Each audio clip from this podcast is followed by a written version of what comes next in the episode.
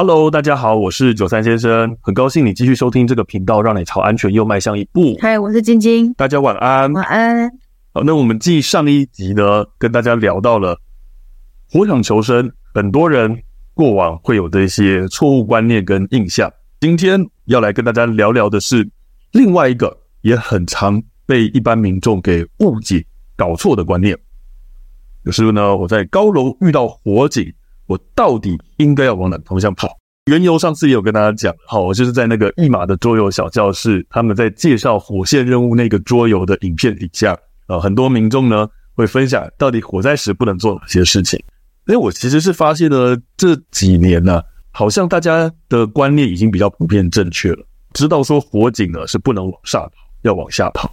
那其实我们以前有很多都有。大概跟大家提过这件事情，只是大是当时都只是说结论，就是我们应该要往下跑，不能往上跑。可是没有一次呢是很仔细、很完整的来解释说明这件事。所以这是我们今天的主题跟目的，来告诉大家为什么发生火警时你只能往下跑，不能往上跑。这听起来有点恐怖，因为我以前会觉得说往下跑，你就是要往火的方向跑。对我来讲，我觉得这是一个不可能的事情。我觉得这个观念会比较让民众误解这么久。我觉得可能就是因为你刚才那个想法，你大家会担心说：“哎，我这样好像是在往危险的方向走过去嘛？”跟我们一般的印象觉得说：“好，我要远离起火点。”这个想法好像有点冲突。对，好。不过我觉得今天在解释完之后，大家就会明白了，其实你往下跑才是远离危险。那为什么会这样子呢？我们先来解答一件事情。很多人呢。在以前会听说过一个讲法，就是如果起火点在下方，你就要往上跑，因为起火点在你下面，所以呢，你不能往下跑。可是这个说法，这个逻辑其实是有一点点错误的。怎么说？怎么说呢？起火点在我的楼下，我一定就不能往下跑吗？对啊。呃，我知道这个是一般很多民众的反应。对我其实在外面讲的时候，也是很多人会这样讲。可是呢，我们仔细来分析一下。这是不见得成立的事情，因为你想想看，我们大家随便想象一个高楼大厦啊，你在公共场合上班的地方，或是你自己家社区大楼也行。如果你家楼下的邻居他家里头失火了，诶，可是呢，他们家的房门是关着好好的。举例来讲，我们在五楼起火，结果我五楼通往楼梯间的防火门是关得好好的，那请问一下。它发生火灾的这些火烟跟热会不会进到楼梯间？会不会进到你的逃生通道里面？不会，不会。所以这个时候你不能往下跑吗？你在逃生走楼梯的过程当中，你会遇到浓烟，会遇到危险吗？其实不会，对不对？其实是不一定的，对不对？我们讲说起火点在你的楼下，你就不能够往下跑。这个逻辑其实有一点点。省略太多事情。你真的要讲我们所谓不能往下跑的情形，把状况说清楚，是你的逃生通道，也就是你的楼梯间已经有浓烟、有热的情况，你才会无法往下跑。所以呢，有些讲说说啊，那个起火点在我楼下，我就不能往下跑。其实这个是不大对的。那我们真正不能够往下跑的情形，就是楼梯间有浓烟跟有热了。如果今天，哎，我知道火灾了，我跑到楼梯间。我打开楼梯间的门，发现楼梯间没有烟，没有热。那这个时候我能不能往下跑？可以，可以。我当然就是往下跑，往下逃就可以离开建筑物，你就会安全了。好，那这是可以逃生的前提。可以逃生的前提，意思就是我的逃生通道没有危险。那如果今天呢，像刚才讲的，我发现我楼梯间已经有烟有热了，我的逃生通道有危险了，那这个时候。我就没办法跑了吧，对不对？那这种情况下，我们能不能够往上走呢？这个就是刚才前面你讲到的，很多人会误以为我往上跑是远离危险，因为要往顶楼去。对，会觉得我往顶楼，我就离火点越来越远了嘛。直升机就会来救我，直升机会来救你。其实我跟你说一下，我们直升机只会出在山火而已。哈，是建筑物火灾是没办法用直升机的，因为这个火车住在二三十楼，那云梯车根本到不了，到不了啊，没有错啊。其实本来这么高的楼层，你要依赖的就不是外部的救援，应该要依赖建筑物本身的设备，以及你要有正确的应变观念。总之会有一些民众因为错误的观念，但是成功的跑到顶楼去了，对不对？对，成功的生存下来，而且在不该出现的地方，那怎么办？那就是在给消防队出难题，因为其实我觉得你已经做了错误的事情了。剩下的其实简单讲，你就是在给消防队找麻烦。像我以前的分队，我们的云梯车哈，我离开分队之前，我们那台云梯车它的高度是三十三公尺，大概其实就是十一到十二楼左右，甚至你说十一、十二楼，那已经是极端了。你真的加上你云梯车不会很贴近的建筑物靠嘛，所以呢，能不能到十一楼，我觉得都有点勉强。那有些人就想说啊，那既然云梯车都到不了，那我住那么高的楼层是不是就是比较不安全？对，其实不是。建筑物真的那么高的话，那要仰赖的是建筑物本身的设备跟你的观念要应变正确，还有我们的防火区划。那你说已经有人已经真的跑上去了，那真的其实我讲真的是在给消防队出难题了。好啊，那真的要靠消防队的体力，然后他爬到二三十楼的顶楼，然后把你救下来。对，但是这里会牵动到一个很大的问题，你有没有那么多时间可以等到消防队上来？如果我已经跑到顶楼了，我为什么会没有时间？哦，这个后面我们会提到。我们先把刚才前面的部分讲完。如果我今天楼梯间已经有烟有热了，我这个时候我不能够往下跑，我能不能够往上跑？请记得一件事情。你往上跑，其实是反而往更危险的地方走。如果楼梯间已经有烟有热了，就代表楼梯间已经被浓烟给入侵了。那大家请记得一个很重要的关键：火灾发生时，它的浓烟、它的热是从上方开始累积的。也就是说，就算我今天是五楼起火，当烟进到了进入到了楼梯间，它的烟热实际上会从上方开始累积下来。也就是说，今天不管你起火点发生在哪个楼层，它一定是楼层越高，温度越高，楼层越高，状况越危险，烟越浓。所以，其实这个会跟大家想象的是相反的。你会觉得起火点在下方，所以危险会从下方来，不是？其实这时候，因为烟热是从上方开始累积，你的危险是从上方而来。楼层越高，一定比较危险。因此，当你今天发现到楼梯间已经有烟有热了，你无法往下了，你连往下的烟热你都已经会受不了了，那代表什么？代表楼上的状况一定更加危险，楼上的状况你一定无法承受。是哦，可是顶楼已经是户外，户外也是一样的，因为热它不会管你是室内还是户外，它的烟它的热都会先往上累。那这个的呢，我觉得大家可以做一个很简单的实验试试看，因为我以前在消防队有做过这个实验，我也曾经拿这个实验呢给民众玩过。大家去准备一个长条形的空罐子，那比较理想最现成的东西就是你去买个品客洋芋片。那品客洋芋片的罐子不是很长吗？你先把里面的洋芋片通通都倒掉，吃掉也行，但是吃掉呢会有点困难。一对对啊，我觉得你好像蛮简单，好像是吧？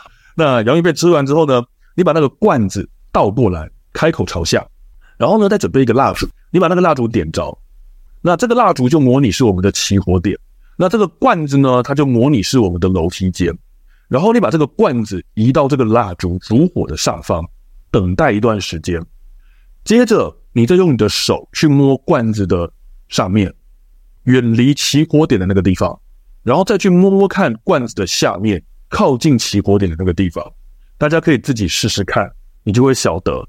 哪一边会比较热？那当然呢，这个实验大家可以回家自己做做看，然后你就会更加的有深刻的印象。小心不要烫伤。对，但是就是小心烛火了。这里我直接告诉各位答案，其实可能跟很多人猜的一样，上面会比较热。我觉得大家都会知道这个实验的结果，你，是当发生在火灾的时候，可能没有办法把它串在一起。没错，其实这个实验我们讲起来的时候，结果大家都很容易的想得到，甚至我问你为什么？我问你说啊，上面明明离蜡烛比较远呐，为什么上面比较热？其实大家都解释得很好，解释得很棒，只是大家没办法把这个现象跟现实的火灾生活串联在一起。真实的现场就是一模一样的情况。虽然我的楼梯间呐，起火点在下面，但是其实热跟烟是会先从上面开始累积，等于是说上面的楼层会先遭受到危险的打击，这个才是真实的情况。换言之，如果今天楼梯间已经被烟入侵了，这时候一定是上面比较危险。如果楼梯间还没被烟入侵，那其实哪里都是安全的。只是这个时候你往上跑是不好的选项，因为如果你还能够往上跑的情形，代表那个情境你发现火警还发现的早，代表那个时候烟热还没进到这个楼梯间，所以你绝对有能力自行下楼逃离现场。所以这就会讲到你刚才问到的那个疑问，有些人就会想啊。可是我看过很多的火灾案例新闻，他们都说人跑到顶楼被消防队救下来，很多很多到顶楼获救的例子啊，多。对，那这到底是怎么回事？那些能够跑到顶楼的人，他都是发现火警发现的够早，所以呢，当他开始逃生的时候，当他进到楼梯间的时候，楼梯间还没有烟，还没有热，所以这时候他有办法暂时跑到顶楼待救。实际上。当下他直接自己走楼梯下楼就可以离开火场了，他根本就不需要等消防队来，他是因为跑错方向了，才会需要消防队后来去救他下。当然，我也必须说，这些能够从顶楼被救下来的人，他们运气算够好。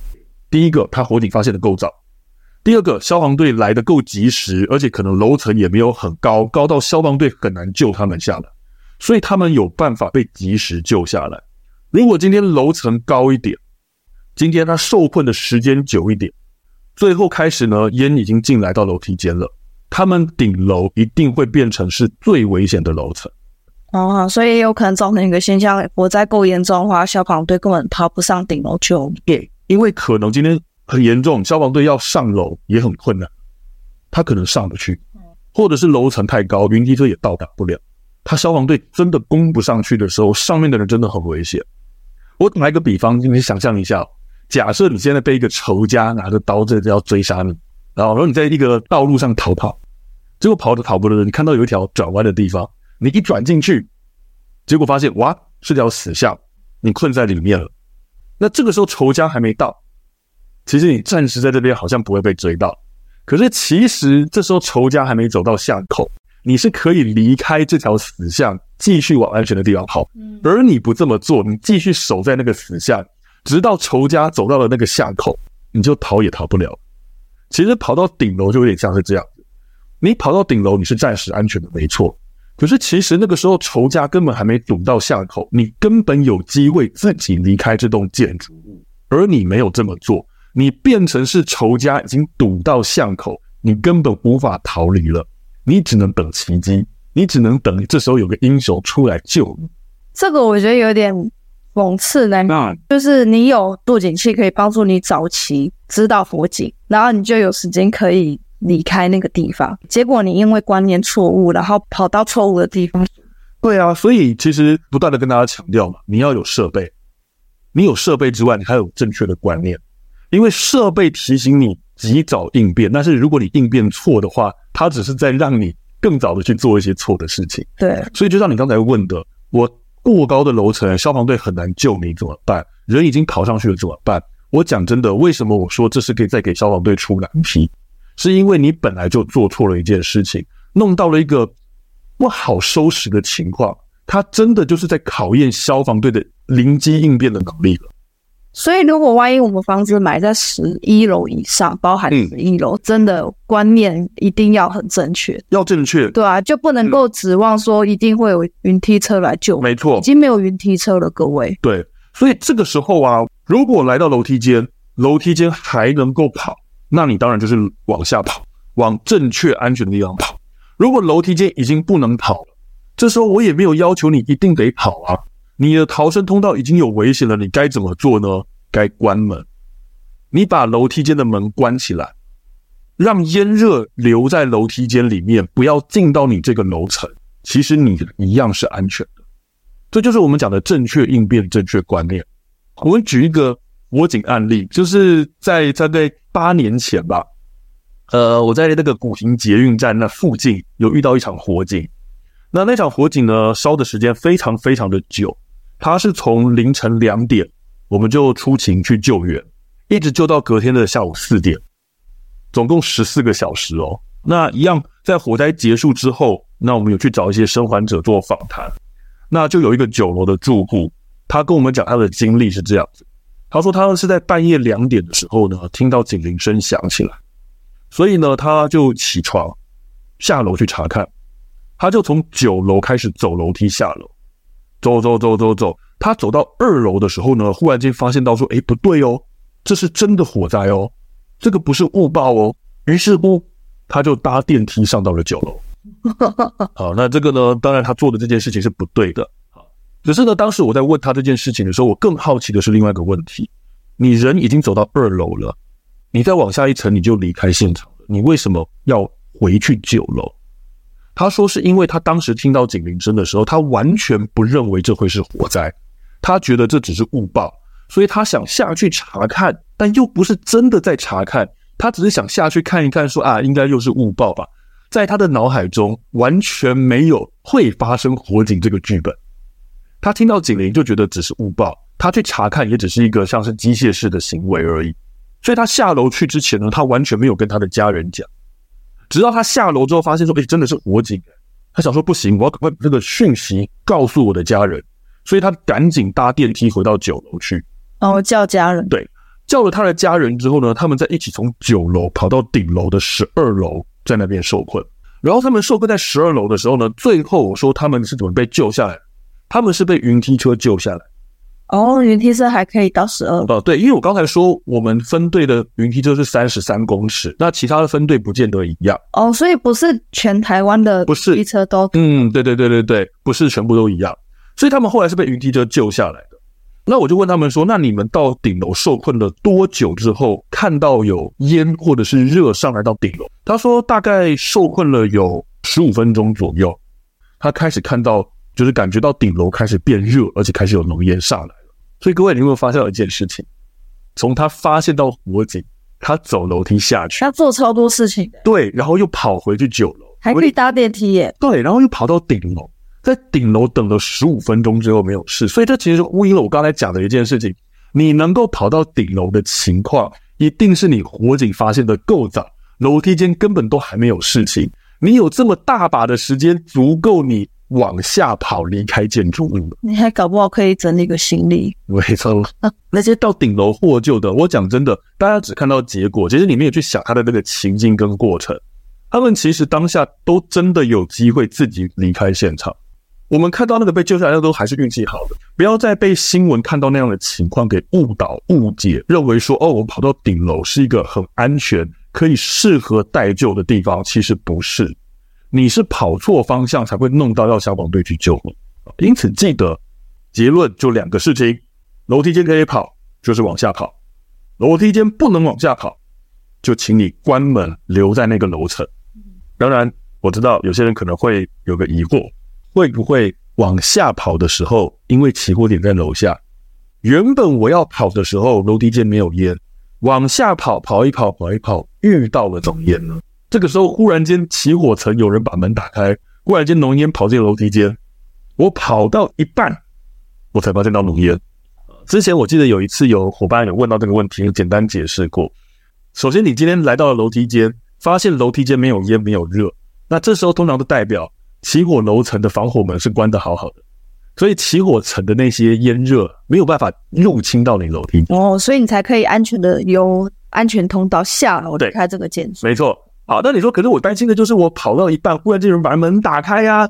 各位，如果起火层的防火门能够被人给打开，代表那个起火楼层的状况还不严重，所以那个人才能够活着把防火门打开，不是吗？哦，我懂你意思。如果那一层有浓烟，可是门还是被打开，那表示不是人打开的。对，那会是什么东西打开的呢？哈哈，整个面临一故事。对，基本上这是不可能的事情。它的防火门还能被人打开，就代表那个环境呢是人还可以行动，代表那个地方严还没有很严重，还不到致死环境。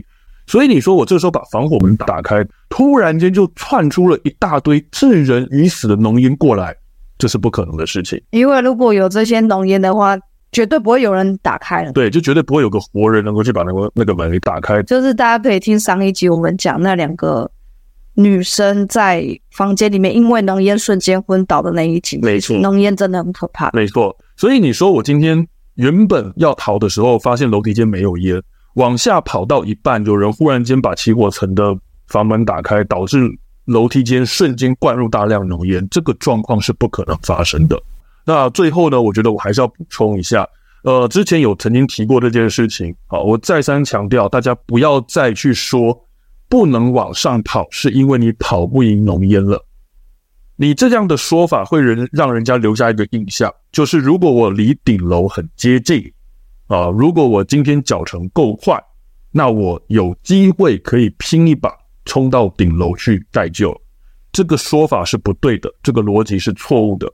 详细情形大家可以回去听第三十四集，不要再说人跑不赢浓烟了，那根本不是重点。